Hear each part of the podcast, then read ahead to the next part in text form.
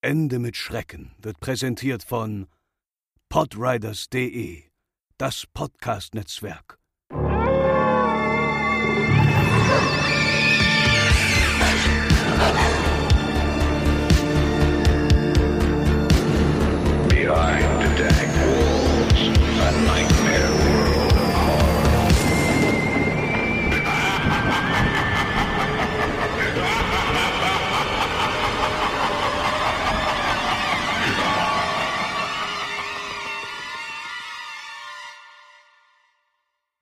Hallo und herzlich willkommen zu einer neuen Episode Ende mit Schrecken, eurem absoluten Lieblingspodcast für alles zum Thema urbane Legenden und Creepypasta. Wir sind wieder da mit einer frischen Episode und bei mir ist natürlich die liebe, liebe Franzi. Guten Tag. Tatsache, bist du da? Ich bin Tatsache hier, ja. Ja, mit, mega, mit, mit mega fetten Grüßen sendest du mit zwei Katzen auf dem Sofa. Ja, sie liegen Tatsache äh, links und rechts neben mir und äh, aktuell sind sie ganz ruhig. Gerade haben sie noch ganz schön rumgemauzt. Wir werden sehen, wir werden sehen, ob sie, äh, Ihr kennt das Spiel. ihr kennt's ja, genau, genau. Katzen, Katzen werden geduldet. Zweite Folge im neuen Jahr. Sogar relativ zeitnah nach der ersten. Wir sind ein bisschen stolz auf uns. Ja, Und ja, haben heute ein äh, sehr, sehr, sehr schönes Thema, wie wir finden, das Franzi spontan einfach mal in unsere letzte äh, Brainstorming-Runde reingeworfen hat. äh, das kam wirklich so Ja, super plötzlich aus dem- spontan, ne? aus, dem Nichts. Aus dem Nichts und äh, hatten direkt Bock und ja, haben echt schöne Sachen gefunden. Dazu gleich dann mehr. Wir haben aber heute erstmal kurz eine kleine Ding, ding, ding. Werbung. Hashtag Werbung. ja, wir haben keinen Jingle dafür eingespielt, das muss, das muss euch reichen. Wir möchten euch heute... Ich könnte, könnte einen Freestyle-Rap machen.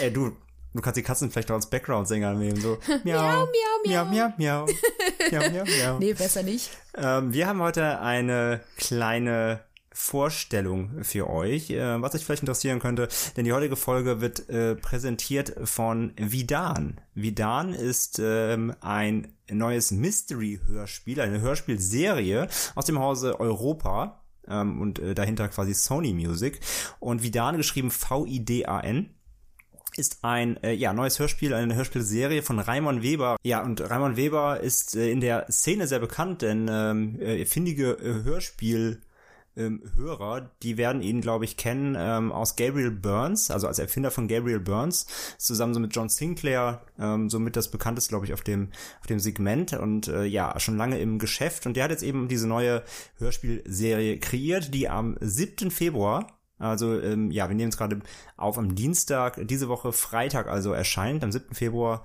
erscheint diese äh, Serie, es sind zehn Folgen und erscheint auf äh, Amazon als CD-Box-Set, also zehnteilig für ähm, 20 Euro oder aber auch auf äh, Spotify zum Streamen direkt am Freitag. Also sehr, sehr äh, cool, dass sie auch da den digitalen Weg direkt gehen. Und mit der Zeit natürlich einfach. Denn uns ist auch mal aufgefallen, wir haben gar kein äh, CD-Abspielgerät mehr. Vielleicht die PS4, die Playstation, die kann CDs abspielen. Aber wir haben halt sonst keinerlei, wir haben keine Anlage mehr hier, keine Stereoanlage. Ja, und Andre und ich hören sehr, sehr viel. Also ich brauche immer irgendwas äh, im Bett abends zum Hören. immer brutale Sachen, damit ich danach besser schlafen kann. Und äh, wir haben auf, auf Spotify mal ganz viele Hörspiele gehört. Deswegen freue ich mich besonders ganz, ganz doll, dass es jetzt äh, neue, mal wieder ein neues Horrorhörspiel äh, gibt sozusagen, was man dann über Spotify hören kann. Ja, das Dann werden wir uns auf jeden Fall äh, reinziehen und Ja. vielleicht auch mal nicht zum Schlafen, weil dann kriegt man die Hälfte immer mit. Das wollte ich jetzt nicht so sagen. Du kriegst immer, du kriegst immer, äh, du kriegst immer so drei Minuten mit und ich 20, weil du meistens ja, eigentlich immer als Erste schläfst. Nein, aber wir haben eine Zeit lang wirklich, also eigentlich sehr, sehr oft immer Hörspiele abends gehört. Nicht nur zum Einschlafen, sondern wirklich zum Hören auch. Ja. Und ähm, Deswegen, da sind wir auch schon sehr gespannt. Und ja, in Vidan geht es um einen äh, Sheriff, der auch den namensgebenden ähm, Namen hat, nämlich ähm, Miles Vidan, der im, der, bei, ja, im, im Schatten der Rocky Mountains, so heißt es schön im äh, Beschreibungstext, auf der Webseite vidan.world, könnt ihr mal auschecken, in der kleinen Stadt Blackdale untersucht er diverse Morde. Es wird ein, ein Mystery Fantasy-Hörspiel. Äh, wir hören gleich noch einen kleinen Trailer, der so ein bisschen darauf einstimmt, wo ihr ein bisschen mal die Stimmen hören könnt, der Sprecher. Und äh, man hört auch, ja, Kreaturen, Monster. Also es scheint auch sehr düster und, ähm, und, und gruselig zu werden. Und vielleicht eben auch ein bisschen so Creature-Feature. Man weiß noch nicht so genau richtig ähm, natürlich, in welche Richtung das gehen wird. Es gibt nur so ein paar Audio-Snippets auf der Webseite, wie gesagt, da könnt ihr auch gerne mal reinhören. Die verlinken wir euch auch bei uns in den Show Notes.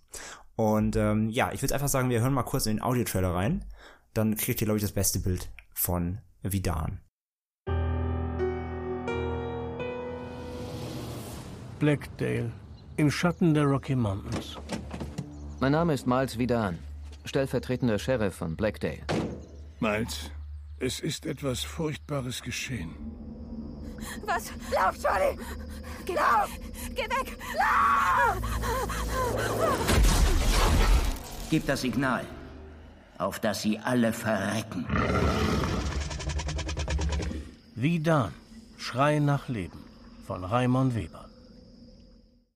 Ja, das äh, ist äh, der Audio-Trailer, also der offizielle, findet ihr auch auf YouTube, noch mit Bebilderung, so ein bisschen, um noch die Atmosphäre da so ein bisschen ein, in Bilder einzuordnen, wenn euch da euer, eure Vorstellungskraft nicht reicht. Und äh, ja, wie gesagt, Vidan erscheint am 7. Februar ähm, digital und physisch. Genau. Und falls ihr ein CD-Abspielgerät daheim habt, haben wir gedacht, tun wir euch noch äh, etwas Gutes und verlosen noch einfach mal eine CD-Box von den guten Vidan-Hörspielen. Genau. Falls ihr keine Spotify-Fans seid, sondern vielleicht sogar die, die Dame, die bei uns äh, die den CD-Player gewonnen hat. Vielleicht gewinnt sie ja gleich Stimmt. noch, vielleicht gewinnt sie ja gleich noch mal äh, hinten dran das, die CD-Box mit oder jemand anderes hat mal Glück. Also das war ja auch Europa, da hatten wir damals die Grusel-Serie Genau, genau, ja. äh, verlost. Und äh, ja, ist ja aus demselben Haus, genau. Und äh, vielleicht äh, möchtest du deinen tragbaren CD-Spieler nochmal füttern. Und ja, Franzi, wie müssen die Leute denn mitmachen? genau, wir haben uns wieder eine unfassbar super schwere, unlösbare Ausgabe, äh, Aufgabe ausgedacht. Und Wird zwar hart, es wird hart. Es wird richtig hart. Und zwar wollen wir von euch wissen, welche Creepypasta oder urbane Legende würdet ihr denn gern mal als Mystery-Hörspielserie umgesetzt haben wollen? Und mit welchen Sprechern? Könnt ihr auch als Spaß dazu schreiben, ist nicht so wichtig, aber Genau, so Sprecher müsst ihr nicht, aber ich habe einen zumindest, kleinen Stimmkink, deswegen muss ich das immer wissen. genau, also falls ihr sowieso vielleicht Fans seid und so Lieblingssprecher habt, schreibt ihr gerne dazu. Ansonsten reicht natürlich auch einfach, wir möchten von euch wissen eben, was würdet ihr gerne mal hören? Ein Slenderman-Hörspiel oder ein äh, Smiling Man Hörspiel. Smiling Man Hörspiel, ne, so in die Richtung. So, was würdet ihr gerne mal so richtig vertont als professionelles Hörspiel mal hören? Und äh, ja, wie macht man mit, Franzi? Genau, ihr müsst uns einfach eine E-Mail an post.endemitschrecken.de senden mit dem Betreff Vidan. Einfach die Antwort hereintippern und Zeit habt ihr dafür bis zum 21. Februar 2020. Also das sind Genau, Stand heute, Freitag in zwei Wochen. genau. Sollte, sollte reichen. Und vielleicht, um euch einen kleinen Denkanstoß zu geben, André, was würdest du denn gern für eine, äh, für eine Creepypasta oder eine Legende vertont bekommen? Ich glaube, na, es wäre ein bisschen kurz. Also ist natürlich immer die Frage, wie viel, also Expressionless fände ich geil, so richtig professionell, aber die ist natürlich sehr kurz. Da kann man nicht so eine richtige Serie draus machen. Das wäre eher so eine so ein Kurz, ein Kurzhörspiel. Aber so als Serie richtig, vielleicht. Vielleicht sowas in die Richtung, was wir heute haben, tatsächlich. So, Ja, das sowas ich cool, ja. Mythologisches. Sowas Mythologisches fände ich so spannend als Serie. Ja, doch, doch, sowas Mythologisches, mythologische Hintergründe. Genau, so aus Japanisches oder was aus, was wir letztes Mal hatten, so aus den So verschiedene asiatischen Raum. Mhm, da kann man, ja, glaube ich, schöne ist Sachen cool. machen. Also ich glaube, so mythologische Sachen fände ich spannend. Und du? Ich würde auf jeden Fall mir eine Serie, also eine Hörspielserie zum, zu der Creepypasta No End House wünschen. Mhm. Ähm, die werden wir auf jeden Fall auch nochmal behandeln. Wir haben auch schon mal angefangen, sie zu recherchieren Ich und haben irgendwie, sagen, haben es irgendwie ein bisschen, also sie liegt auf jeden Fall schon angefangen recherchiert hier. Äh, die, die sie nicht kennen, das ist eine richtig, richtig coole Creepypasta.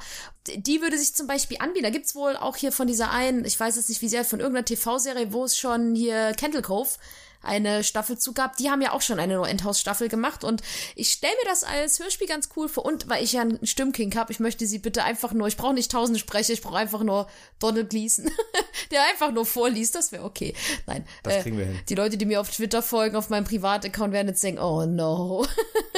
Ja, also wenn ihr viel Grind haben wollt und viel Kinks in Shipping über äh, diverse Darsteller, dann checkt mal Franzis Twitter-Account. Aber ich poste auch Tattoo-Arbeiten. At Franzi Blauart aus. Genau, Genau. Äh, eigen, äh, Werbung in eigener Sache.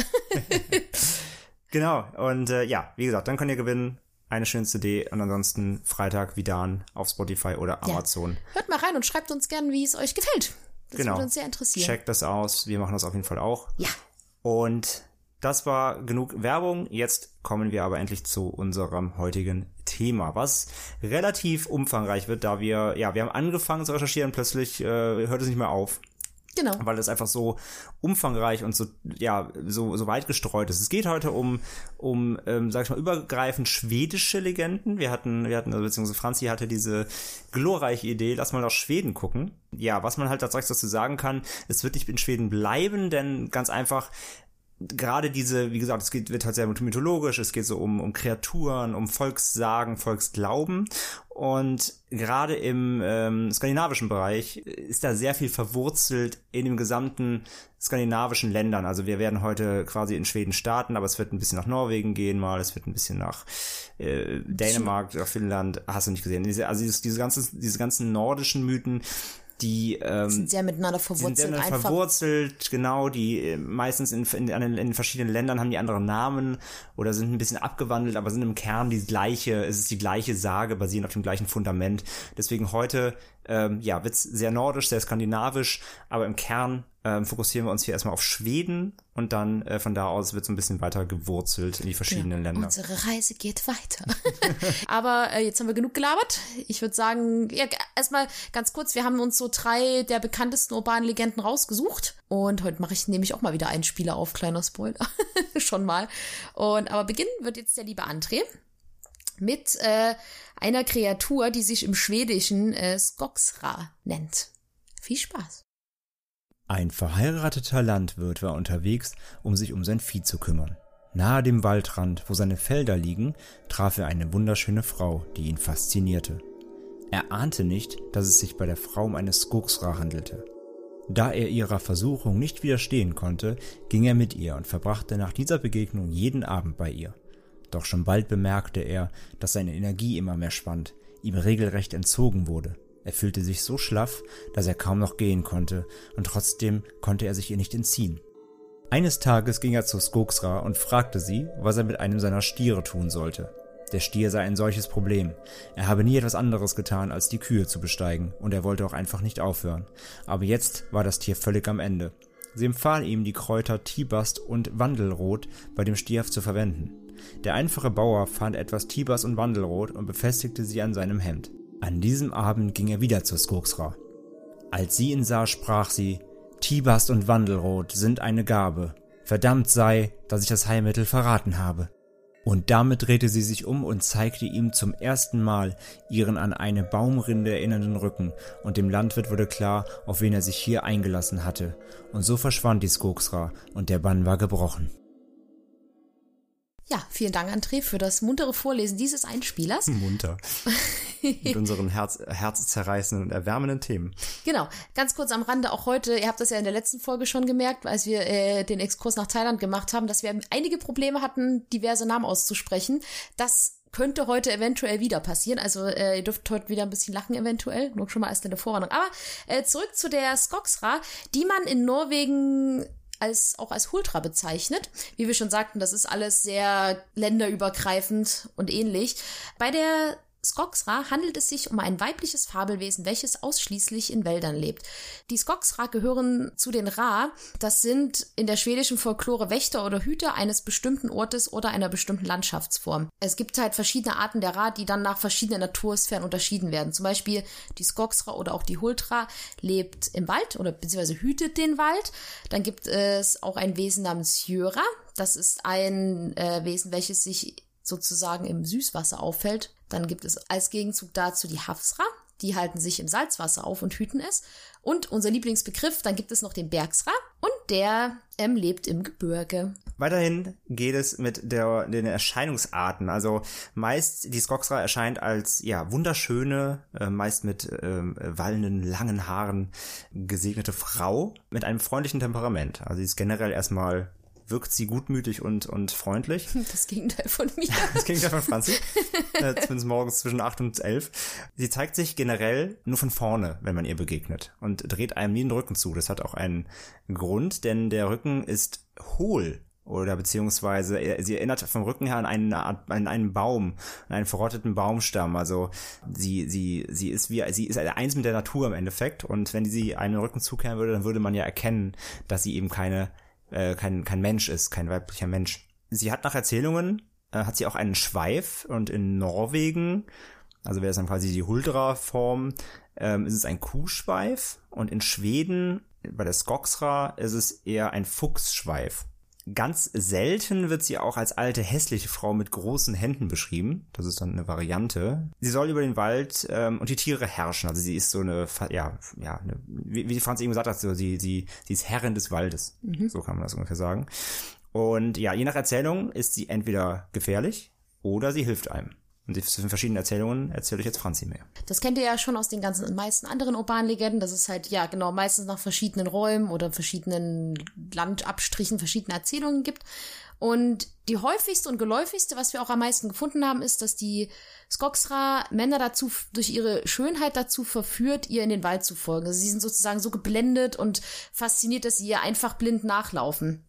Die meisten Männer verschwinden dann in den Wäldern und werden nie mehr gesehen, da sie sich einfach verirren und nicht mehr aus dem Wald herausfinden. Man sagt außerdem, dass jeder Mann, der mit ihr schläft, ähm, nach dem Geschlechtsverkehr ein sehr introvertierter Mensch werden soll, da man sagt, dass die Seele bei diesem Akt dann bei der Skogsra bleibt und sozusagen er dann ohne Seele zurückkehrt und deswegen dann ein sehr in sich gekehrter und sehr, ich sag mal, innerlich toter Mensch wird mich ein bisschen so an, weißt du, so Spinnen und so. Da gibt's ja auch oft, dass die Weibchen größer sind und nach der Paarung die Männchen so auffressen. So. Also es, ja, die scheint Temperament zu haben.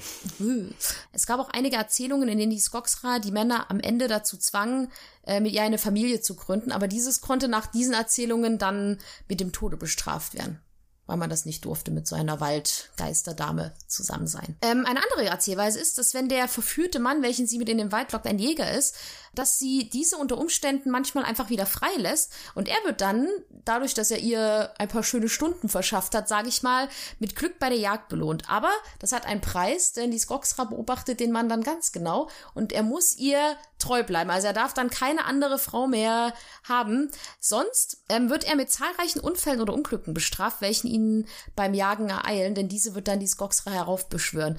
Das kann zum Beispiel schlechtes Wetter sein oder dass er mit seinem Jagdgewehr oder mit seinem Pfeil und seinem Bogen nicht mehr trifft oder solche Geschichten. Oder ihm passiert halt selbst was Schlimmes. Ein Mann kann sich aber von der Skogsra befreien, indem er sie, wenn in einer stürmischen Nacht, welche sie dann selbst heraufbeschworen hat, erschießt. Was ja traurig ist. Die Skogsra. Das ist auch irgendwie ein sehr einfacher Ausweg, ne? Man denkt sich so, was für ein seltener elitärer Zauber kann diesen Liebe bannen. klack, klack, und, bumm. er, und er kommt zum Jagdgewehr. Kein Problem. Entschuldigung. Das ist nicht lustig, das ist traurig. Es, es, es ist aber in dem Zusammenhang irgendwie sehr, also es ist ein sehr einfacher Ausweg. ja, stimmt, sonst wenn man Sonst, so. sonst denkt man so, oh, er muss irgendwelche Rituale durchführen. Hier so, nee, Elefantenfütter Gewehr. durchladen und gib ihr so. In dem Fall ist dann Gewalt doch eine Lösung. Aber nur in der stürmischen Nacht. Nur in der vielleicht stürmischen- nur der vielleicht ist sie auch stürmischen eine Skogsra, die keine Stürme heraufbeschwört und schon geht's nicht mehr. Genau. Siehste? Die Skogsra ist, wie man ja jetzt schon oben gemerkt hat, nicht immer unbedingt bösartig, sondern kann auch einfach aus, aus eigenem Willen heraus gutartig sein, nicht weil du ihr nur treu bleiben musst. Denn wenn man sie gut behandelt, und ich denke auch in dem Umkehrschluss, wenn man den Wald und die Tiere darin gut behandelt, dann sorgt sie dafür, dass ein Jäger bei der Beute, äh, ein Jäger bei der Jagd seine Beute nicht verfehlt. Also man kann außerdem Hilfe von ihr erhalten, indem man etwas opfert. Zum Beispiel, indem man eine Münze über seine linke Schulter im Wald wirft oder Geld an einem Baumstumpf liegen lässt dann ist sie sozusagen ähm, besänftigt oder glücklich darüber und kann zum Beispiel auch, wenn ein Unwetter aufzieht oder es schlechtes Wetter naht, einen davor warnen. Oder man kann auch zum Beispiel dafür sorgen, dass, oder sie kann dafür sorgen, dass wenn ein Vieh, was man auf, was man jagt, verloren zu sein scheint, dass das dann zu dem Jäger zurückkehrt, dass er es dann schießen kann. Das kommt aber einfach sehr auf die Erzählweise an. Also meistens hat, hat man wirklich gelesen, dass sie die Männer einfach verführt, mit in den Wald nimmt und sie werden nie wieder gesehen, aber sie kann auch sehr hilfreich sein, wenn man nett zu ihr und im Wald ist. Ist ja auch so ein bisschen, fast schon ein bisschen Naturschutz, ne? So sei, sei nett zur Natur, dann ist sie nett zu dir, übertragen auf Ja, ja. eben einen, einen Geist hier in dem Sinne. Ja. Ja, wie auch, das, das war es eigentlich schon so grob von der, von der, äh, von der Legende an sich. Äh, jetzt wisst ihr, was eine Skogsra ist oder eine Huldra oder wie auch immer sie ihr- ihren verschiedenen Namen heißt. Jetzt wisst ihr auch, was ein Bergsra ist. Es ist ja, was auch ein Bergsra ist. Und wir kommen jetzt noch zu unserer bekannten Kategorie der Medien, denn wir haben mal wieder ein bisschen YouTube geschaut und Co. Und äh, ja, es gibt auch hier, wie eigentlich zu allem, gibt es auch wieder äh, findige äh, Videomacher, die sich diesen Themen bedient haben. Es gibt zum Beispiel auf YouTube, findet ihr, äh, wie immer bei uns auch in den Shownotes natürlich verlinkt, gibt es einen Film, der heißt Skoksra Woods und ist ein Kurzfilm äh, vom 30.10.2015 hochgeladen ähm, von dem Channel Nicole Darko und das Video hat knapp 6000 ähm, Views bisher, also 6000 Mal angeschaut. Und ja, das ist so ein Kurzfilm, da geht ein Mann durch den Wald, das ist wirklich einfach, wie wir es gehört haben hier, trifft eine Skoksra, ähm, ja, glaub, also wird von ihr verführt, wird, wird ihr hörig, läuft ihr nach, sucht sie durch den Wald und ähm, ja, lässt sich mit ihr ein.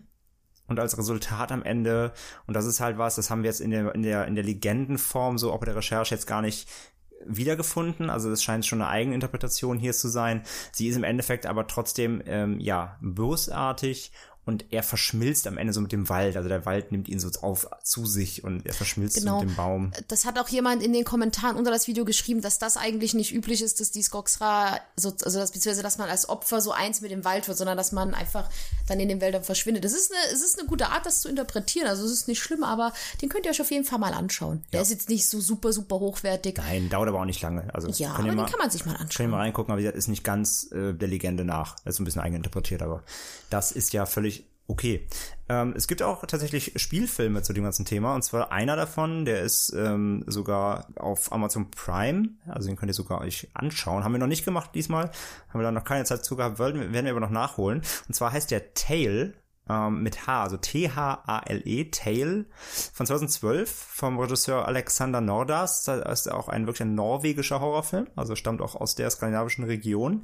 Und ähm, ja, ich kann ja mal kurz einmal äh, kurz äh, vortragen, worum es geht. Und zwar, Leo und Elvis treffen in einem Keller auf ein Mädchen namens Tale. Ein normaler Reinigungsjob wird zu einem Kampf ums Überleben, während sie versuchen herauszufinden, was oder wer Tale ist. Könnte Tale eine Huldra sein? Aus der Beschreibung der ähm, von Prime Video. Ich liebe immer solche Prime- und Ich Netflix-Beschreibungen. möchte gerne ich möchte gerne mal Leute treffen, die solche Beschreibungen äh, tippen, weil die st st meistens stimmen die überhaupt nicht zu dem überein, was der Film eigentlich macht.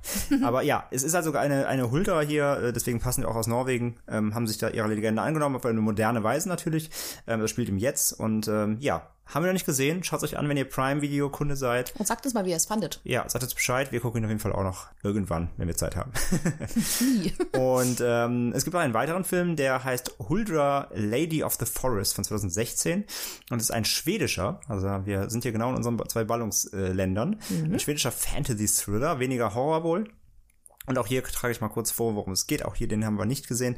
Nana lebt, in, lebt ein einsames und reglementiertes Leben in Berlin. Als ihr Leben zusammenbricht, erhält sie einen Anruf von ihrem lange verlorenen Liebhaber Martin, der sie an ihre unbeschwerte Kindheit erinnert. Martin möchte, dass sie mit ihm zusammen mit einigen ihrer gemeinsamen Kindheitsfreunde auf eine Wanderung in die Wildnis geht.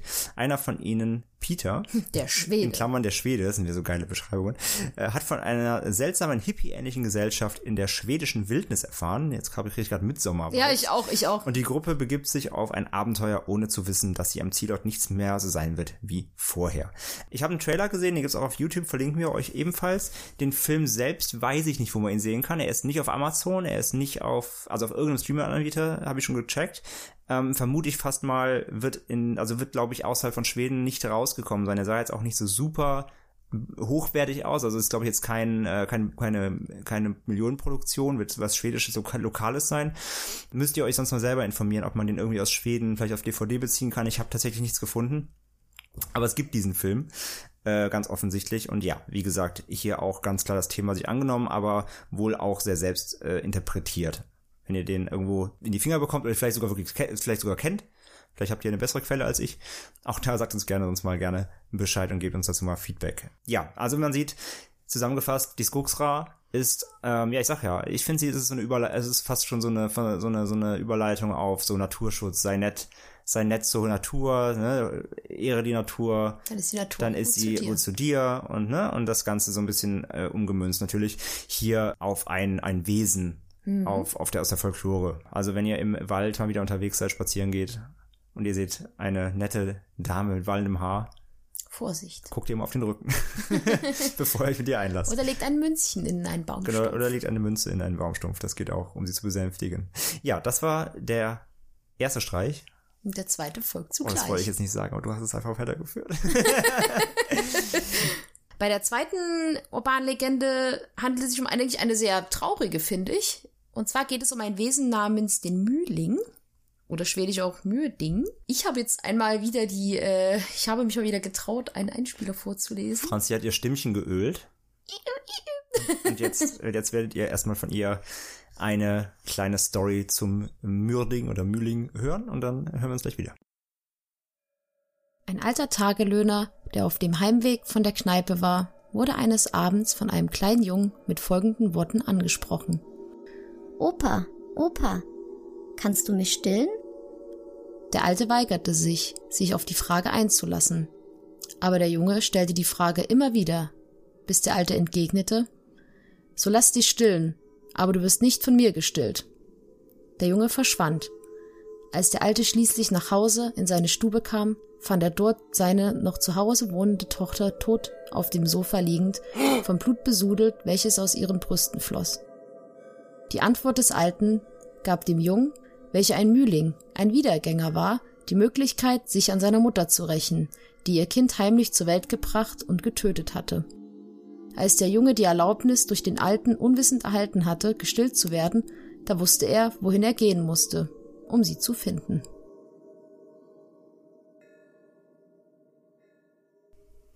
Ja, das war Franzi und der Mürding.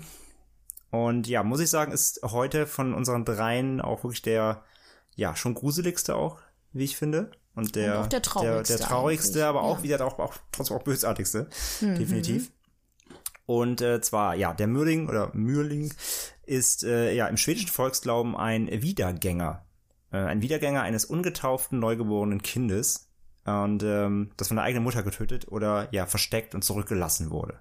Ja, und generell so ein, als Wiedergänger ähm, ist eine Gespenstererscheinung aus diversen Kulturräumen. Also das ist jetzt nicht skandinavisch bezogen, sondern es gibt es weltweit verschiedenen ähm, Legenden und in verschiedenen Folkloreerzählungen. Und ja, ein Wiedergänger ist ein Verstorbener. Und das sind Verstorbene, die als körperliche Erscheinung in die Welt der Lebenden zurückkehren. Also klassisch, im klassischen Sinne Untoter. Sie sind halt den Lebenden meist unheimlich, weil sie ähm, oftmals eine, eine ja, widernatürliche ähm, Erscheinung haben, oder eben ja, verrottet aussehen oder wie auch immer. Sie sind in der Regel unangenehm anzuschauen und äh, meistens sie böse sind. Das kommt daher, dass sie äh, auf Rache aus sind, da sie eben, wie wir gerade gehört haben, sie sind meist von von ihren Eltern oder wer auch immer verlassen worden. Sie sind sie sind keines keines äh, natürlichen Todes gestorben, sondern wurden wurden von jemandem äh, zurückgelassen oder direkt getötet. Und ja, weil ihre Seele dadurch ähm, keine Ruhe finden konnte zu, den, zu Lebzeiten durch die Umstände, kehren sie zurück als, man kann es im Endeffekt sagen, als Rachegeister. Und ja, Überlieferungen nach wurde das Baby oft unter dem eigenen Holzboden im Haus äh, vergraben, um auch die Geburt geheim zu halten. Oder auch in anderen Orten wie in Gebüschen, Komposthaufen oder an Waldhängen, Mooren oder in Lagerräumen stillgelegten. Das äh, kommt halt auch da natürlich her, dass ähm, es geächtet war, wenn man ein Kind bekommen hat, das man natürlich nicht wollte oder wie auch immer nicht ernähren konnte. Ja, früher war es ja auch oft so, dass du ja als Frau gerne mal auch einfach ja gegen deinen Willen äh, dann ja, geschwängert wurdest. Äh, genau, genau. Und dann war es ja, wenn du ja keine Jungfrau warst bei der Ehe, da warst du ja sowieso schon geächtet ohne Ende. Und Genau. ich glaube, deswegen kam das oft, dass vermutlich dann traurigerweise Ja. ähm, Frauen ihre Kinder versteckt haben, um das einfach geheim zu Geheim halten, zu was da halten, mit ja. ihnen passiert ist. Ja. Was super, super traurig ist einfach nur. Genau. Und ja, der Begriff selbst ähm, stammt vom schwedischen Mürding bzw. Mörding ab und altschwedisch Mörder, ähm, das kommt von Morden. Also Mühling bedeutet im übertragenen Sinne Ermordetes. Und ähm, das Wort ist im schwedischen Sprachgebrauch seit 1647 belegt. Da ist es zum ersten Mal äh, aufgetaucht.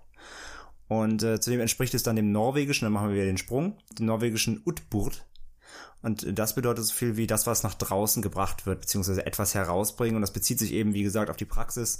Ungewollte Kinder, also unehelich, wie Franzi auch gerade schon gesagt hat, die, die äh, ungewünscht ähm, entstehen. Äh, oder eben auch, wenn man eben äh, schwanger wird und auch durch die, durch verarmte Mittel. Die meisten Menschen damals, die zu den Zeiten, hatten nicht viele Ressourcen und sie wussten, die konnten das Kind nicht ernähren, weil sie quasi Nahrung nur für sich reichte. Dann war es eben die Praxis leider, das Kind irgendwo auszusetzen wo es mit Sicherheit den Tod finden wird. Aus Sicht bestimmter äh, christlicher Konfessionen vor allem war es eben so, dass die Babys äh, somit nicht getauft wurden. Sie konnten nicht in die Kirche aufgenommen werden und damit war die ordnungsgemäße Bestattung auch nicht gegeben. Und ja, wie wir gerade eben schon gelernt haben, dann konnten sie nicht in Frieden ruhen. und kehren eben als Wiedergänger wieder. So die äh, Etymologie hier. Es gibt auch verschiedene Erscheinungsformen und ganz verschiedene Eigenschaften, die die Kleinen haben. Eine, also was man oft erzählt ist, dass an Orten, an denen getötete Kinder oder Babys versteckt wurden, ähm, oft Babygeschrei wahrgenommen werden kann. Und wenn sich Erwachsene diesen Orten dann nähern, weil sie vielleicht denken, oder oh, schreit ein Baby, hoffentlich ist da alles in Ordnung, äh, erscheinen diese Mühlings dann. Äh, die, die, sie sollen meistens in Gestalt von blassen, mit Schmutz bedeckten und unternährten sechs bis etwa zwölf Jahre alten Kindern erscheinen. Ähm, selbst wenn sie als Baby gestorben sind, dann ist das sozusagen in der, die ältere Gestalt, die sie wohl später mal angenommen hätten oder wie sie ausgesehen hätten, wenn sie sozusagen ganz normal, wären. genau, wenn sie mhm. gealtert worden wären. Um einen Mühling zu besänftigen, kann man ihnen entweder einen Namen geben, wenn es danach fragt. Das kommt einfach daher, dass viele der getöteten Kindern einfach nie einen Namen bekommen haben und sie deswegen einfach keinen kein Frieden haben, weil sie so gerne einen Namen hätten. Oder man kann sie zu einem nahegelegten Friedhof bringen und dort in einem geweihten Boden beerdigen. Die Mühlings machen das auch so, dass sie, wenn sie ein Opfer für sich gefunden haben, dass sie ihnen direkt auf den Rücken springen und auch, weil sie ja auch erlöst werden wollen, zu dem Friedhof getragen werden möchten. Äh, man kann sie dabei unmöglich abschütteln, sondern muss sie dann wirklich dahin bringen. Dass der kleine äh, Cliff dabei ist, dass sie, je näher man dem Friedhof kommt, immer, immer schwerer werden und es immer, immer, immer schlimmer wird, äh, sie zu tragen. Also eigentlich ist es fast unmöglich, das Ziel zu erreichen. Ähm, wenn man es nicht schafft, weil man zu schwach ist oder zu erschöpft ist, dann stirbt man entweder halt, weil man dieser, also dann stirbt man entweder vor Erschöpfung, vor Erschöpfung oder der Mühling tötet den Träger selbst und sucht sich dann einen neuen Helfer, weil man, weil man ihm nicht die Erlösung geben konnte. Ja. Ähm, eine andere Variante ist, dass der Mühling seiner eigenen Mutter erscheint. Das wird möglich, indem der Mühling ein Lied über sein eigenes Schicksal singt. Und wenn dieses gehört wird, dann kann er seiner Mutter erscheinen oder er kann auch, wie in der Geschichte, die wir vorgelesen haben, ein, von, ein, von jemand anderen die Erlaubnis bekommen, sozusagen seiner Mutter zu erscheinen. Und wie wir eben gehört haben, vor allem auch unwissentlich. Weil die, äh, genau, Mühling, die genau. Mühling sind der kleine kleine ja gewitzte, genau, ja. die sind klein und gewitzt, so die wissen, wie man das herauskitzeln kann aus den Leuten. Der Mühling sagt dann oft, dass er hungrig ist und gestillt werden möchte. Wenn die Mutter das tut, wird sie kurz darauf sterben. Entweder weil der Mühling durch die Brust der Mutter das Leben aus ihr saugt oder in einer etwas unangenehmen Variante reißt er ihr den Brustkorb auf. Ich glaube, unangenehm ist auf jeden Fall beides. Ja, in beiden Fällen findet der Mühling aber durch diese vollzogene Rache seinen Frieden und das äh, ist wieder so ein, so ein Beispiel dafür, dass urbane Legenden ja oft eine Warnung sein sollen, besonders für, in dem Fall vermutlich für junge, bei den, bei den Skoxras war es sozusagen wahrscheinlich für junge Männer die Warnung, gehe ich in den Wald, behandle die Natur gut. Hier ist die Warnung, ähm, dass man einfach, ja, das sind dann einfach so Geschichten, um wahrscheinlich einfach für Kindstötung zu sensibilisieren, dass man das einfach nicht tun sollte. So egal wie die, wie die Umstände sind. Was ja. ja. auch sehr, sehr wichtig ist, muss man ja sagen. Absolut. Also das ist halt das Ding. Also gerade zu der Zeit, wie du eben selber gesagt hast, damals war das halt auch trotzdem ein Tabuthema natürlich. Und äh, natürlich, gerade wenn so, wenn so ein Thema hast, was dann viel verschwiegen wird, gerade so solche, so, gerade, gerade darum ranken sich dann Legenden ja sehr leicht. Mhm. Und das mhm. sieht man ja hier. Das ist sicherlich aus einem der Entstehung, dass eben, ähm, weil das eben so ein Tabuthema war, ähm, dass sich dadurch eben solche, solche, äh, ja, sowas eben erzählt, sich erzählt wurde um davor, um davor sicherlich auch zu warnen oder sicherlich ähm, einzudämmen. Aber wie du gerade schon gesagt hast, die Lebensumstände damals waren natürlich entsprechend hart. Ja, also eigentlich konnte man den Frauen, also es ist so schrecklich, wie das ist, aber ich glaube, früher konntest du so Frauen, die das aus Verzweiflung gemacht haben. Noch nicht mal einen Vorwurf machen. Ja, genau, Sinne. genau, ja. weil den, äh, ich meine, das Mittel, besonders im, das wurde ja wahrscheinlich so in den Mittelalter Zeiten erzählt, da wurdest du ja auch als Frau, konntest du auch mal ganz schnell getötet werden, einfach, wenn du ein uneheliches Kind hattest. Nee, ich sag ja genau, oder beziehungsweise, halt genau, du warst halt auf jeden Fall geächtet und meistens war ja die ganze Familie auch davon betroffen, weil du, du ja. die beschmutzt ja auch die Familienehre und solche Geschichten. Ähm, das hatten wir auch schon mal bei anderen Legenden hier im, im Podcast. Ja. Dass du gerade zu dieser Zeit eben, ähm, war das ja alles extrem sensibel und das waren eben solche Geschichten, die daraus entstanden sind. Und ähm, ja, aber das erzählte man sich eben fortlaufend und, und um natürlich immer davor zu warnen, um es nicht zu tun, aber wie gesagt, die Umstände waren halt damals andere. Das war erstmal die äh, der Mürling, aber wir haben auch hier nochmal ein wenig in die Medien geschaut. Mhm. Und auch hier gibt es einen Spielfilm, den wir gefunden haben, der heißt nämlich wie der, ähm, ja, der norwegische Name Utburt, ist von 2014 von äh, Regisseurin Astrid Thorwaldsen. Und ja, ist ein norwegischer Horrorfilm, auch hier ähm, aus dem entsprechenden Gebieten und äh, ist ein studentisches Abschlussprojekt. Ist eine Abschlussarbeit und in dem Film äh, gibt es einen äh, Mann, der ist Adrian, der versucht, äh, die alte Geschichte von Utbot in einem Roman darzustellen, aber er leidet unter einer Schreibblockade.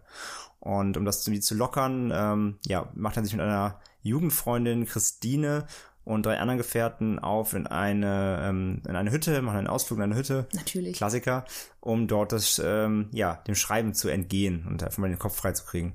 Und als sie dann im Wald ankommen, ähm, ja, erzählen sie sich dort von der Legende, eben die da sehr bekannt ist. Und plötzlich, ähm, ja, passieren unheimliche Dinge und sie müssen sich fragen, gibt's Utboot vielleicht wirklich oder ist es nur eine alte Geistergeschichte? Ja, klingt recht, äh, haben wir nicht gesehen. Auch hier ähm, habe ich nicht gefunden, wo es den zu beziehen gibt. Wie gesagt, ist ein, ist ein Abschlussprojekt von der Uni. Vielleicht gibt's den auch nur da regional oder so, aber es gibt ihn auf jeden Fall. Ähm, klang aber ganz spannend, aber ähm, ja, eben nicht zu beziehen hier. Trailer gibt's aber auf YouTube auch, verlinken wir euch. Also man sieht wieder, vor allem eben, also wir haben auch wirklich viel geguckt, ähm, gerade diese Legenden stammen, soweit sie verfilmt sind, eigentlich fast immer alle aus den entsprechenden skandinavischen Ländern. Mhm. Also da, da, äh, hallo äh, Hollywood, falls ihr zuhört, da habt ihr noch viel Potenzial. Falls Ja, euch mal glaub, wieder, das werden sie auch falls euch mal wieder irgendwann. Ideen ausgehen, ihr habt da noch was in Skandinavien, das könnt ihr euch auch noch Oh, einverleiben. please no. Ja, das Utspurt Remake dann in 2022. So, das war dann die zweite unserer drei Legenden heute. Jetzt kommen wir zur letzten. Und die ist sicher in weiten Teilen die bekannteste, zumindest was äh, so unsere Hemisphäre angeht. Äh, es geht nämlich um die sogenannte Nück, beziehungsweise Nöcken oder Nückchen. Genau. Jetzt wird man erstmal denken, aha, davon habe ich ja noch nie gehört. Aber wie der gute Allmann sagen würde, Meerjungfrau. Ich habe zwar noch nie einen, einen guten Allmann Meerjungfrau hören sagen, aber du hast, wahrscheinlich, du hast wahrscheinlich recht. Genau, es geht im übertragenen Sinne um Nixen und äh, Meerjungfrauen, beziehungsweise Ja. Meerjungmänner vor allem Ja. auch. Da waren wir, ja, sagt Franzi. Wir hatten jetzt Da- Frauen, da- wir hatten Kinder und jetzt kommen die Männer. Jetzt, jetzt springt dein, dein Shipping-Sensor wieder an. Ja. Ähm, genau, es geht um quasi die skandinavische Version von Meerjungfrauen, beziehungsweise wir schauen aber auch in unsere, ähm, mal in unsere Hemisphären, ähm, wie sich so diese ganze Legende in verschiedenen äh, Teilen der Erde erzählt wird, weil das ist ähm, im Grunde alles das Gleiche, aber es ist wieder hier sehr spannend, vor, also hier gerade vor allem hier ist es sehr spannend, ähm, wie die verschiedenen Darstellungsweisen, Erzählungen hier in den verschiedenen Regionen zusammenkommen. Und ja, wir hören erst auch mal hier noch einen Einspieler und dann äh, schauen wir mal, was die Meerjung, Meerjung-Nixen, wollte ich jetzt sagen, was die Meerjungfrauen oder beziehungsweise Nixen ähm, so alles anstellen. Vor langer Zeit gab es ein Mädchen, das nicht nur hübsch, sondern auch groß und stark war. Sie arbeitete als Dienstmädchen auf einem Bauernhof. Eines Tages pflügte sie mit dem Pferd des Hofes eines der Felder am See. Es war Frühling, die Sonne lachte und die Vögel zwitscherten. Plötzlich tauchte ein Pferd aus dem See auf. Es war groß und schön, leuchtend hell und mit großen Flecken an den Seiten übersät. Das Pferd hatte eine wunderschöne Mähne, die im Wind flatterte, und einen Schweif, der auf dem Boden hing. Das Pferd tänzelte für das Mädchen, um ihr zu zeigen, wie schön es war. Das Mädchen wusste jedoch ganz genau, dass es ein Bachpferd war und ignorierte es. Doch das Bachpferd kam immer näher und schließlich war es so nah, dass es das Bauernpferd des Hofes in die Mähne beißen konnte. Das Mädchen schlug das Bachpferd mit dem Zaumzeug, weinte und schrie, Verschwinde, du Halunke, oder du musst pflügen, damit du es nie vergisst. Kaum hatte sie das gesagt, wechselte das Bachpferd mit dem Ackergaul den Platz und fing an, das Feld so schnell zu pflügen, dass Erde und Steine herumwirbelten und das Mädchen sich nur mit Mühe am Flug halten konnte. Schneller als der Hahn siebenmal kräht, war das Feld gepflügt. Das Bachpferd galoppierte nun zum See und zog sowohl den Flug als auch das Mädchen mit sich, um sie in die Tiefe zu reißen. Aber das Mädchen hatte Glück und ein Stück Stahl in der Tasche. Sie fiel vom Flug und kehrte zurück ans Ufer und sah das Bachpferd mit dem Flug im See verschwinden. Sie hörte ein frustriertes Wiehern, als das Bachpferd begriff, dass sein Trick fehlgeschlagen war. Bis zum heutigen Tag sieht man eine tiefe, mahnende Spur im Feld, wo das Bachpferd einst gewütet hatte.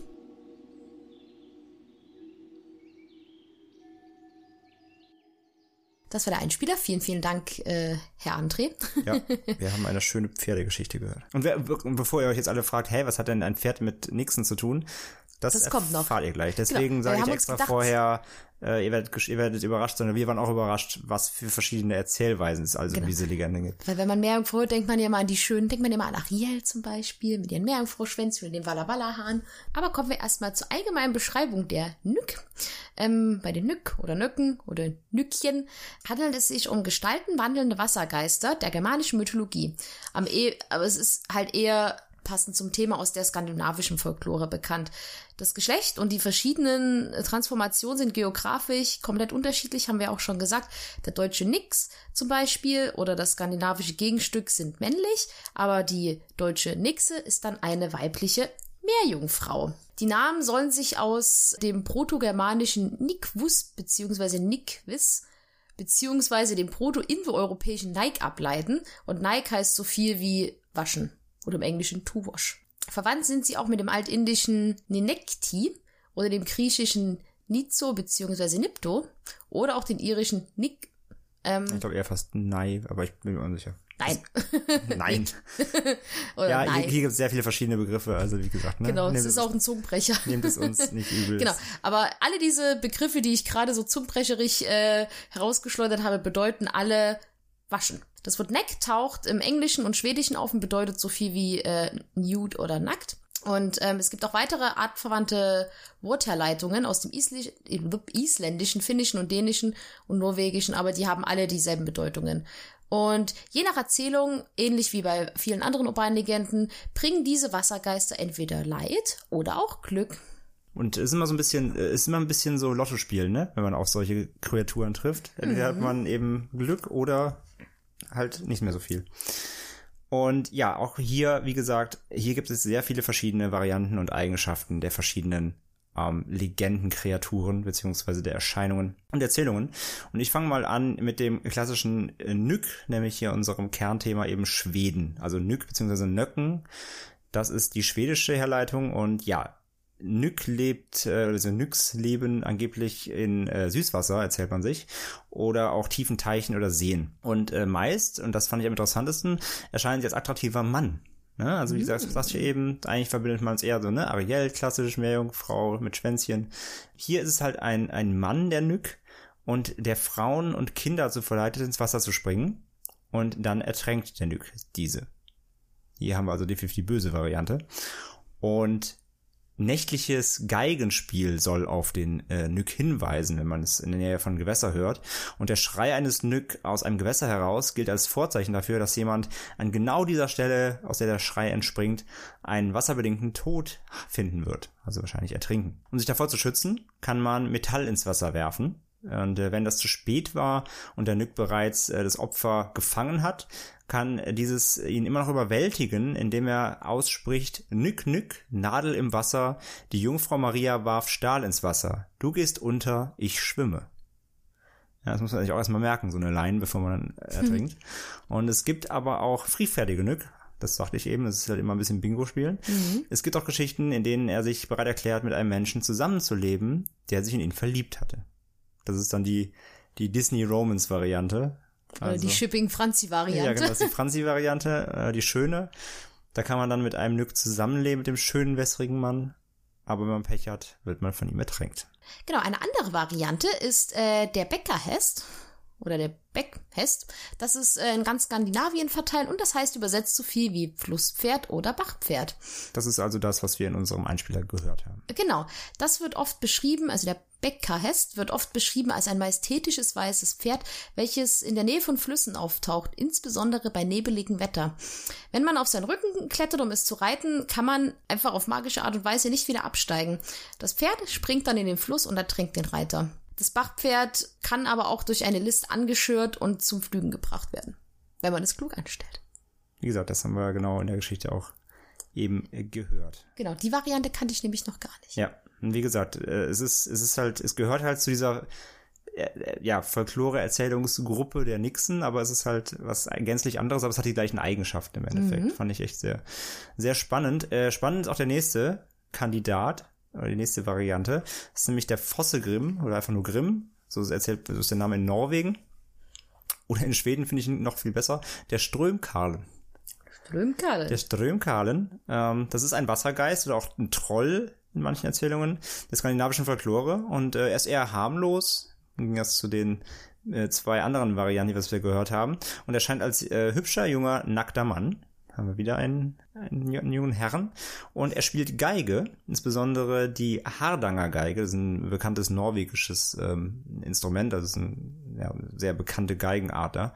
Wird mit, äh, und er wird mit äh, Flüssen beziehungsweise Wasserfällen in Verbindung gebracht und im Schwedischen bedeutet halt Strömkalen so viel wie der Flussmensch. Und ja, die Sage oder die Legende besagt, er ist ein außergewöhnlich talentierter Fiedler und man glaubt, dass seine Musik ja der Klang der Natur selbst ist. Also sein Spiel ist der Klang der Natur, die Vögel, die, die Wälder, der Wind, alles ist sein sein äh, ja wunderschönes Spiel. Und der schwedische Strömkalen ähm, ja, soll elf Spielweisen kennen, also elf Spielweisen dieser Geige, wobei die letzte nur den Nachtgeistern vorbehalten ist. Nur die können den hören. Denn ähm, wenn diese Variante, wenn diese Spielweise aufgespielt wird, dann, und jetzt zitiere ich eine, ähm, eben diese, diese Folklore, äh, beginnen Tische und Bänke, Tasse und Dose, Graubärte und Großmütter, Blinde und Lahme, sogar Babys in der Wiege anzutanzen. Und er soll auch bereit sein, seine Fähigkeiten gegen ein Speisenangebot an einem Donnerstagabend äh, im Geheimen zu verraten. Aber nur Donnerstags, das ist wichtig. Und er möchte dafür eine weiße Hammelziege haben, die man mit abgewandtem Kopf in einen Wasserfall wirft. Der muss nach Norden fließen, das ist ganz wichtig. Oder er nimmt auch geräuchertes Hammelfleisch, das äh, an vier Donnerstagen hintereinander aus dem Lager seines Nachbarn gestohlen wird, ins eigene. Also er ist sehr präzise in seiner Angabe, was er haben möchte. Versucht Aber ich finde das gut. Wenn ich so Fähigkeiten hätte, wäre ich auch äh, sehr wählerisch. Ja, genau. Absolut. Muss mich ein bisschen anstellen. Mhm. Also versucht gar nicht, ihm irgendwie Kuhfleisch unterzumogeln. Das merkt er nämlich. Und wenn es nicht genug Fleisch am Knochen gibt, dann äh, wird er dem Bittsteller, also derjenige, der das von ihm lernen will, nur beibringen, wie man die Geige stimmt. Wie man, wie man sie stimmt, aber nicht, wie man sie spielt. Wenn er aber zufrieden ist, wenn man ihm genug leckeres Hammelfleisch gebracht hat, dann äh, nimmt er die rechte Hand des neuen Schülers und er zieht seine Finger dann so lang an den Seiten der, der Geige entlang, bis alle bluten. Ach, das, das tut so weh, das also, klingt also so wie man, Papierschnitt. So. Also vier Wochen lang macht man sich da einen, einen Ast und besorgt Fleisch und dann kriegt man noch die Finger blutig gehobelt. Mhm. Ja, also danke, Herr Fossegrim.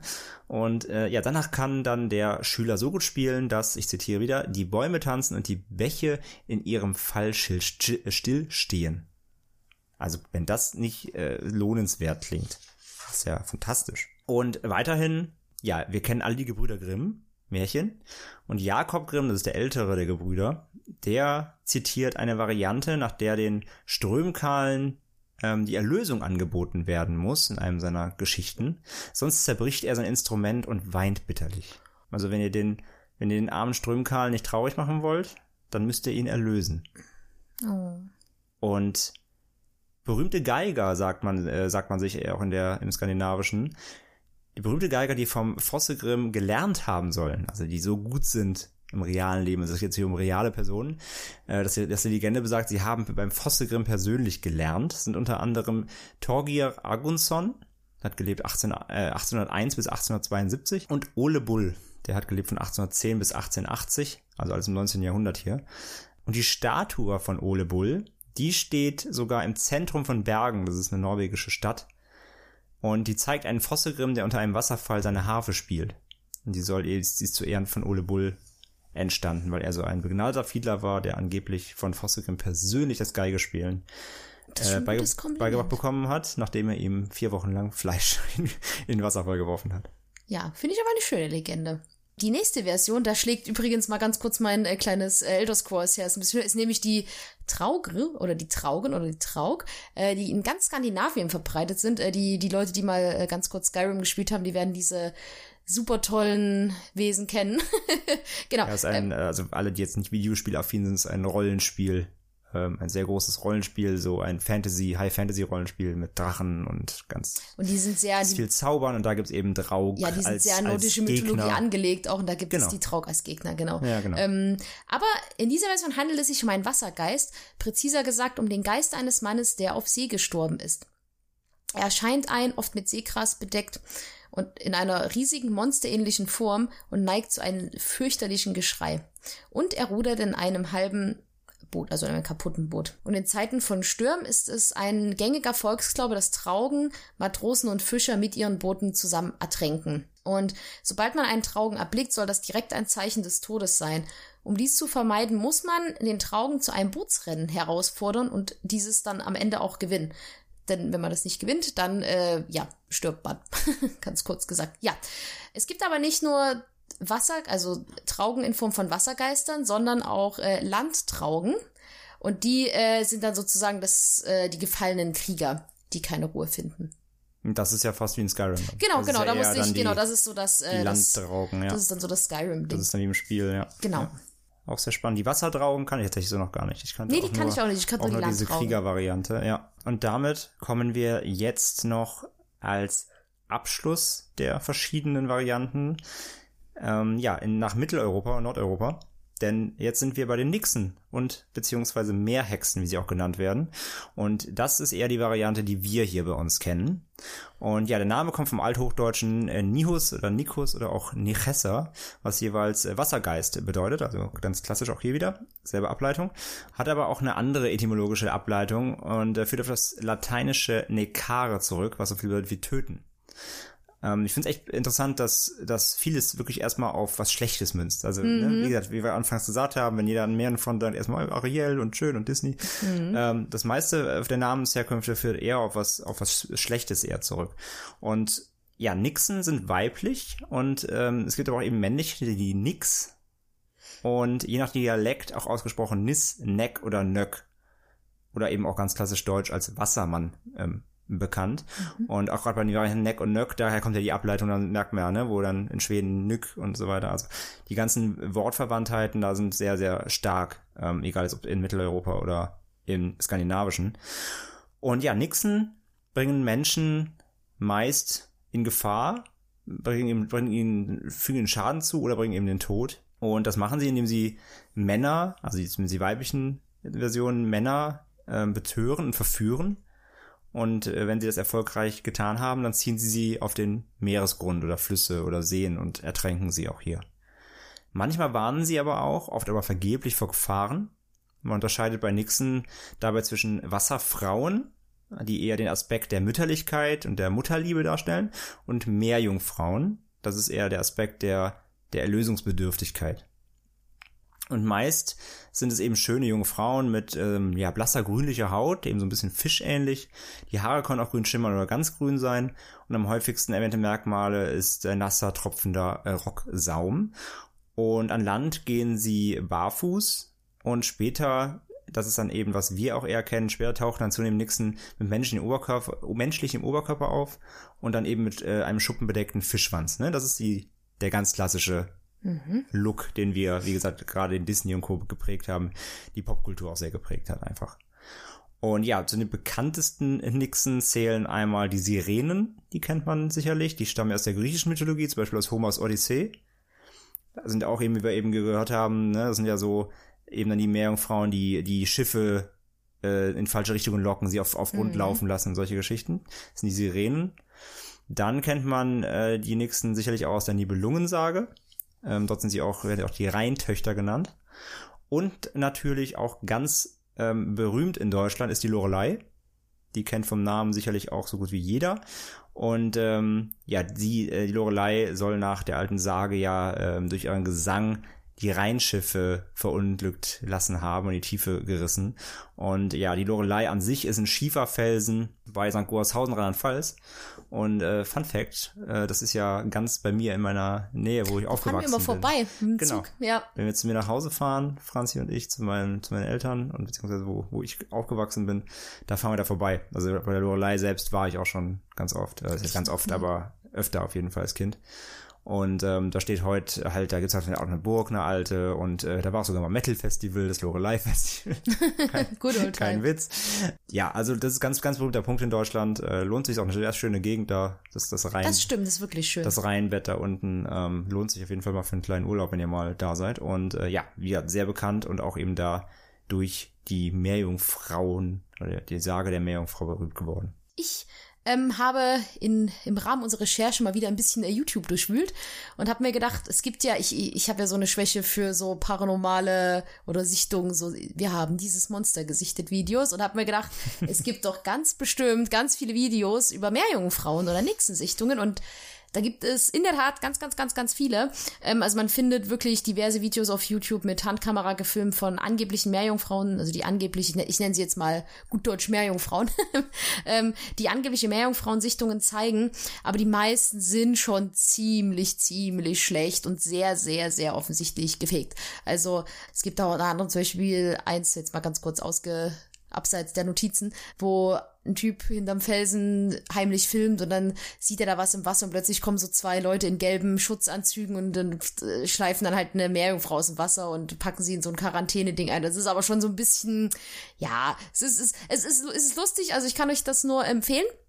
Es gibt ganz viele Top 10 Listen dazu, aber ein, ein Video, was ich wirklich, wirklich gut fand, trägt den Titel Mermaid Sighting in Israel. Das ist aus dem Jahre 2013 und ist auf dem Kanal Tiposa 1996 zu finden und hat ungefähr aktuell eine halbe Million Aufrufe. Wir verlinken euch das Video in den, äh, in den Shownotes unten natürlich.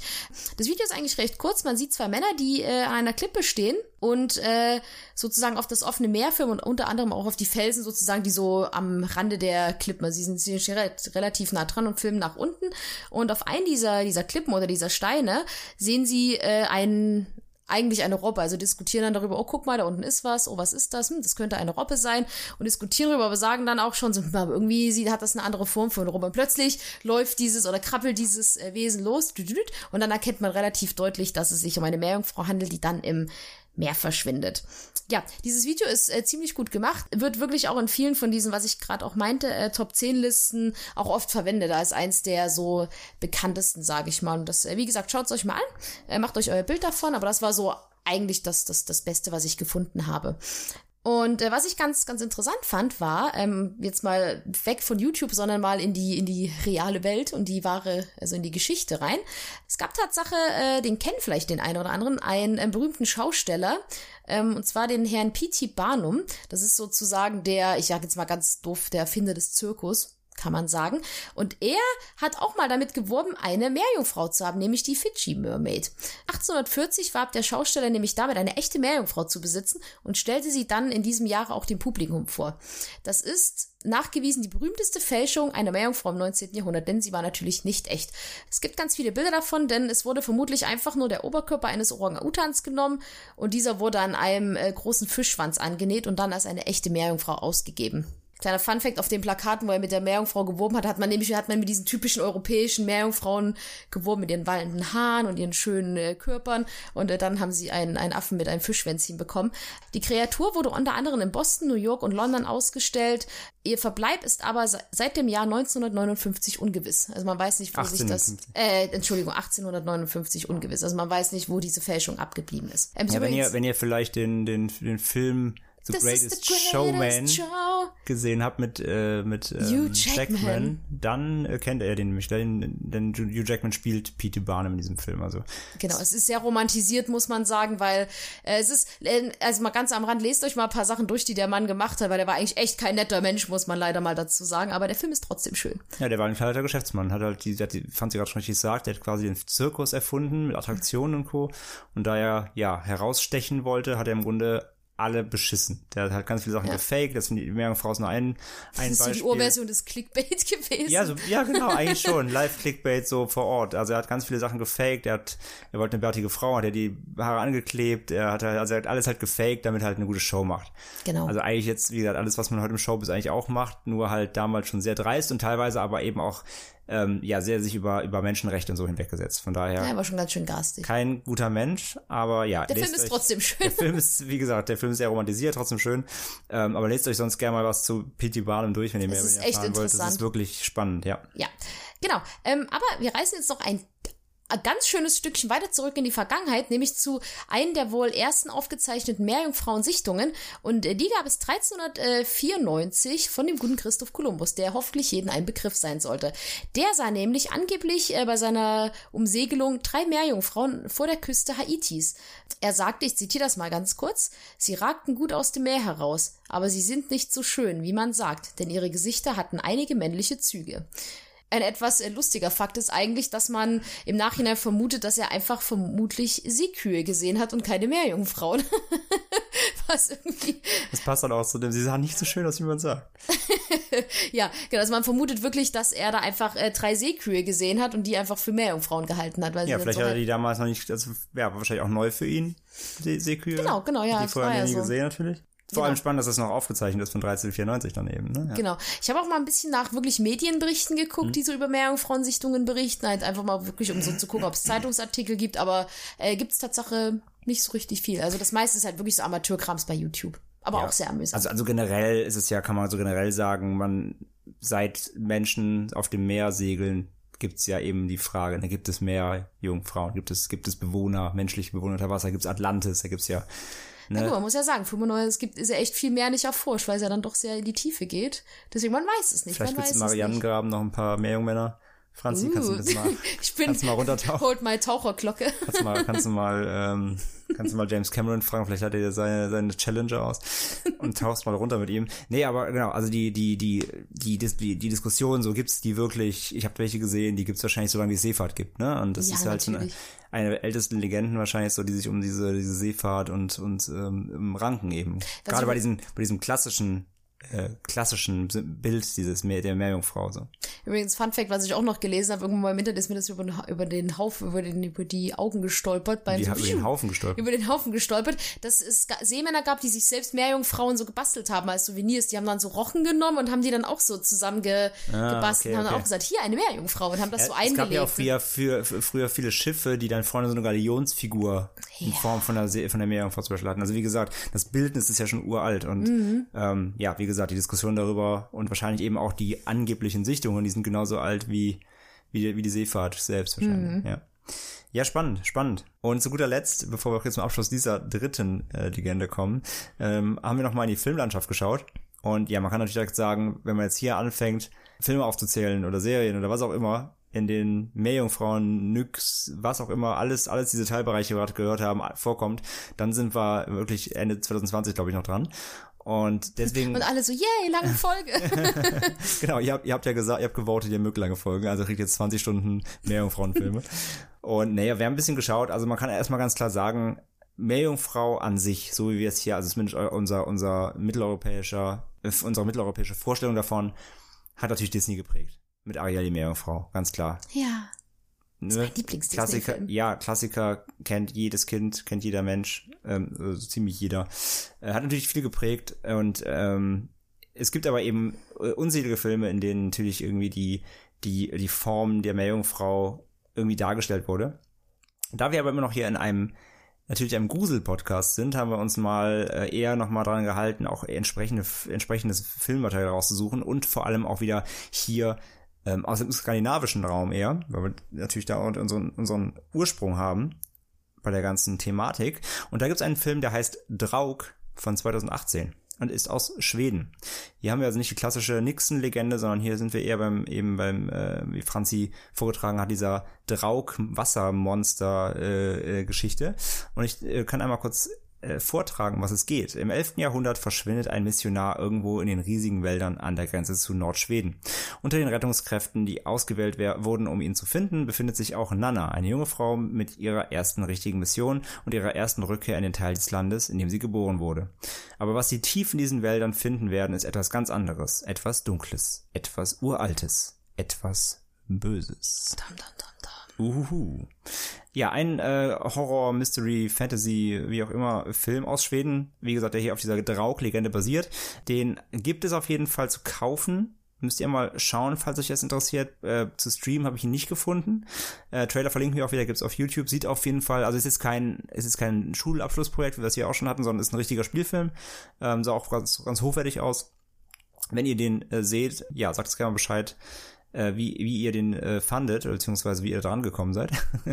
den, den interessiert, äh, den würden wir natürlich uns, uns mal angucken.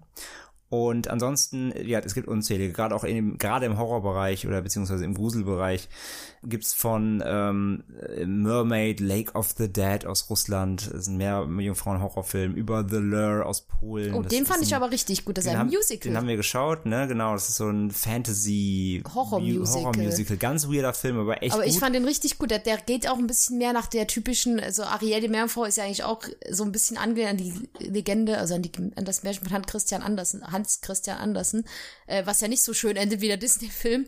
Ähm, und Delure, Lure, Delure, Ja, The Lure. Delure Ja, der errichtet, der lehnt sich sehr an die Legende an. Den fand ich richtig, richtig cool. ja ey. Den kann der ich hat auch sehr echt eine gute empfehlen. Story und der ist echt, der ist echt gut geschrieben, hat ein bisschen, Ein bisschen weird, aber geil. ist sehr weird, aber hat auch so ein bisschen Meta-Symbolik und so. Also der spielt da sehr gut mit dieser Legende an sich und ist nicht so plump halt einfach.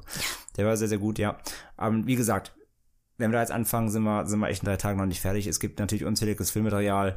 Ähm, gerade wie gesagt, ähm, die, die klassische Darstellung ist in der Popkultur ja fest verankert. Und äh, ja, wir haben aber auch mal eben ge- ges- gesucht, ob es gerade auch noch im Bereich eben der klassischen Nyk, also eher der schwedischen und norwegischen Erzählungen was gibt. Und da gibt es tatsächlich auch noch nicht so viel. Also auch hier wieder Hollywood. Ihr dürft gern noch mal äh, euch in Skandinavien umgucken. Da gibt's auch zu dem Thema Nixon und Co. noch einiges, was ihr, was ihr aufholen könnt. Vielleicht auch hier so ein schönes Wasserpferd, das Leute in den Tod reißt. Ich sehe da schon, ich sehe da schon Filme. I like. Ja, damit haben wir auch die Nyx oder Nöcken oder wie auch immer in ihren tausend verschiedenen Formen hinter uns gebracht. Und Ja. ja, abschließend. Das war ein Blick nach Skandinavien, Mhm. äh, speziell nach Schweden, aber wie gesagt, man sieht ganz deutlich, dass gerade in diesem, in diesem Raum sich diese Folklore-Geschichten, die Legenden sehr überschneiden. Ja. Die das finden stimmt, eigentlich immer in allen Ländern statt, meist nur mit kleinen Abwandlungen. Die Namen ändern sich ein bisschen, aber die Wortfindung, die Wortschöpfung, wo meist herkommt, ist fast immer die gleiche. Es basiert meistens auf den gleichen, auf den gleichen Warnhinweisen, die ausgegeben werden. Mhm. Wir sehen wieder ähm, alles, alles münzt so gut wie immer auf auf Warnungen, die eigentlich aus der Klasse, aus dem, aus dem, ja, aus dem sozialen Leben stammen, die hier eben äh, wieder umgewandelt werden. Hat, wir hatten jetzt Kindstötung hier äh, mit dem Murding. Wir hatten die Skogsra, die eher so auf die der Respekt der Natur Mhm. einzahlt.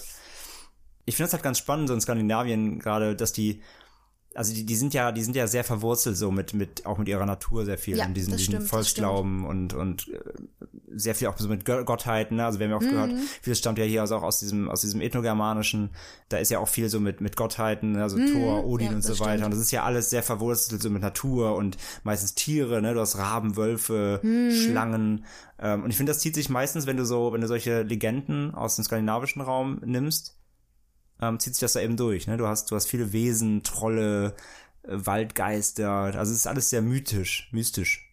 Also was Cooles haben wir hier nicht in Deutschland.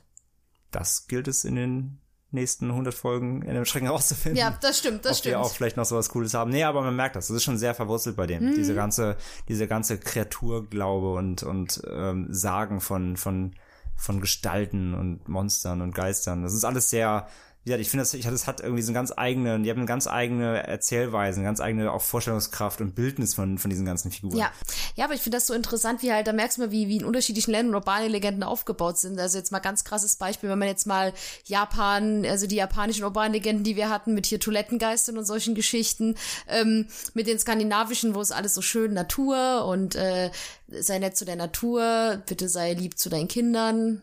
Und äh, pass auf, wenn du ans Wasser gehst und äh, schön Fleisch, dann lernst du Geige spielen. Und dann kommst du nach Japan so, wenn du das nicht tust, wirst du in die Toilette gezogen. Wenn du das nicht tust, wird dir die Kehle aufgeschlitzt. So, also es ist äh, doch schon sehr Dieser krass. Geist hat keinen Unterkörper. Viel Spaß. Ja, Theke, Theke, tick, tick, tick.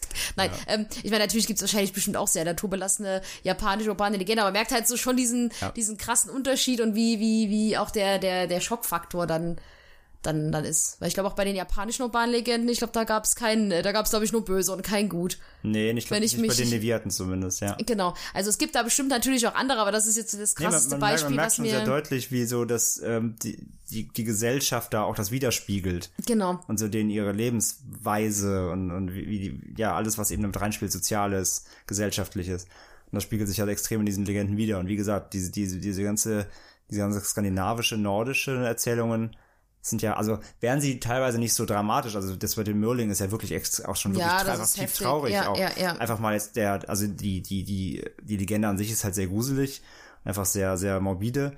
Ähm, aber worauf es halt basiert, der Kinds, diese ganze Kindstötung, das ist ja extrem traurig, einfach und tragisch. Ja, Und, ähm, und trotzdem, trotzdem haben sie auch so eine Art und Weise, ihre Legenden so ein bisschen zu romantisieren.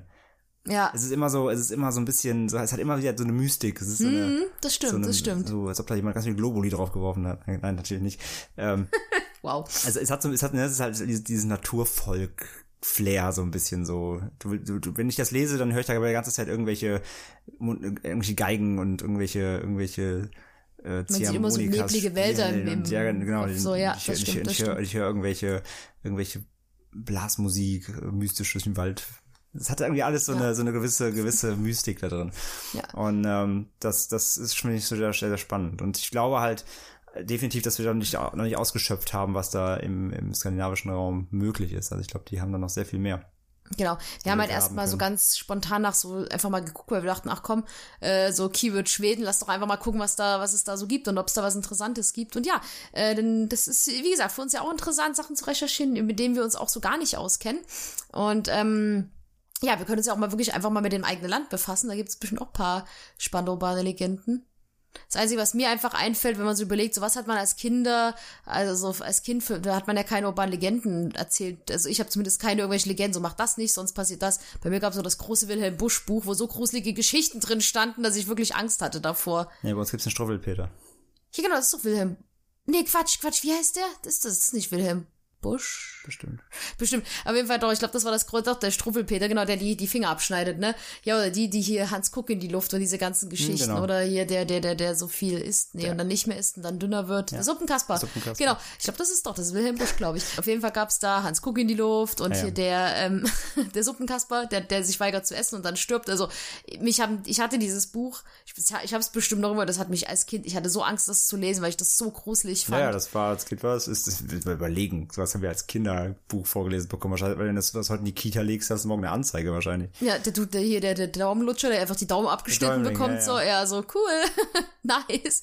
Oder halt sie, sie immer, die hier ähm, immer Lü, nee, wie, irgendwas war auch mit Katzen, wo sie ja, dann die zünden doch verbrennt. nachher, genau, die zünden die doch an, ja. Ach, die nicht zünden darf, genau. Also das waren ja, das ist, das ist das, wo ich dran denke, was Nee, du. es sind ja wirklich die, das sind ja die ganz klassischen Regeln, sondern so spiel nicht mit Messer, mit Scheren, mit Licht, mit Feuer, wir hast nicht gesehen. Das sind ja wirklich die ganz klassischen Kinderregeln, aber wie es halt natürlich dargestellt wird im Buch, Ja, ist natürlich absolut grausamst so. Aber wie gesagt, im Endeffekt ist es nichts anderes als das hier. Ja, Das, ist stimmt, nichts das anderes. Die Geschichten sind ja auch noch, eigentlich noch schlimmer. Also Ich meine, das ist ja wirklich unheimlich und, und, und teilweise wirklich derbe Ja. in der Darstellungsweise. Und es ist aber trotzdem, die münzen ja auch auf, auf fast gesellschaftlichen Alltagsdingen teilweise. Jetzt nicht alles, aber oft. Also eigentlich war es nichts anderes, nur unsere Geschichten sind irgendwie sehr viel direkter und weniger, sag ich ja, genau das eben, weniger romantisiert, weniger Ja. geschönt. Wenn ich Zündest du an, Wenn ich einen Struwwelpeter lese, dann denke ich nicht daran, wie mir einer Fiedeln beibringen kann, sondern dann wird jetzt mit der Fiedel mal kurz die Nase abgesägt oder so. Ja, die waren, also, Es, also un- unsere waren aber sehr direkter. Ansonsten, wir haben da schon mal in einer anderen Folge schon mal drüber gesprochen. Wir hatten dann, wir kamen ja dann, ich glaube in der Weihnachtsfolge war das, wo wir dann gesagt haben, ja sowas wie Knecht Ruprecht oder hier der der schwarze Mann und sowas, Mhm. ne, solche Geschichten. Also ähm, wir haben sowas auch, aber es war, es ist, es hat immer eine ganz andere Tragweite und auch, es hat nicht diese Legendenstatus, es ist mehr so eine, ähm, es sind halt eben einfach, es sind nicht wirklich Legenden, es sind so Traditionen. Mhm, ja, Bei uns das sind es eher so, weißt du, die gute deutsche Tradition, äh, da haben wir so eher unser, unser Bett. Das ist alles nicht so romantisiert, wie gesagt, ja. Ja. Na gut, dann sind wir am Ende heute. Wir äh, verabschieden uns aus Schweden, Genau, beziehungsweise aus Skandinavien und äh, hoffen, euch hat's gefallen. genau.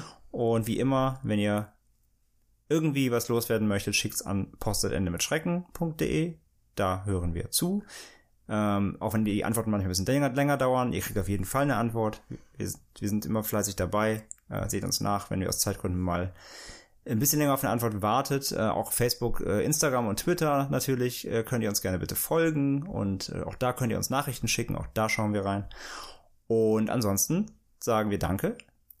Und wir sagen natürlich lieber ein Ende mit Schrecken als Schrecken ohne Ende. Genau. Und dann hören wir uns beim nächsten Mal wieder. Genau. Ciao, ciao. Ende mit Schrecken hört ihr per iTunes, Spotify, Google Podcasts oder direkt auf endemitschrecken.de. Folgt uns auf Facebook, Twitter und Instagram für News und Updates. Fragen und Anregungen schickt ihr per Mail an post.endemitschrecken.de.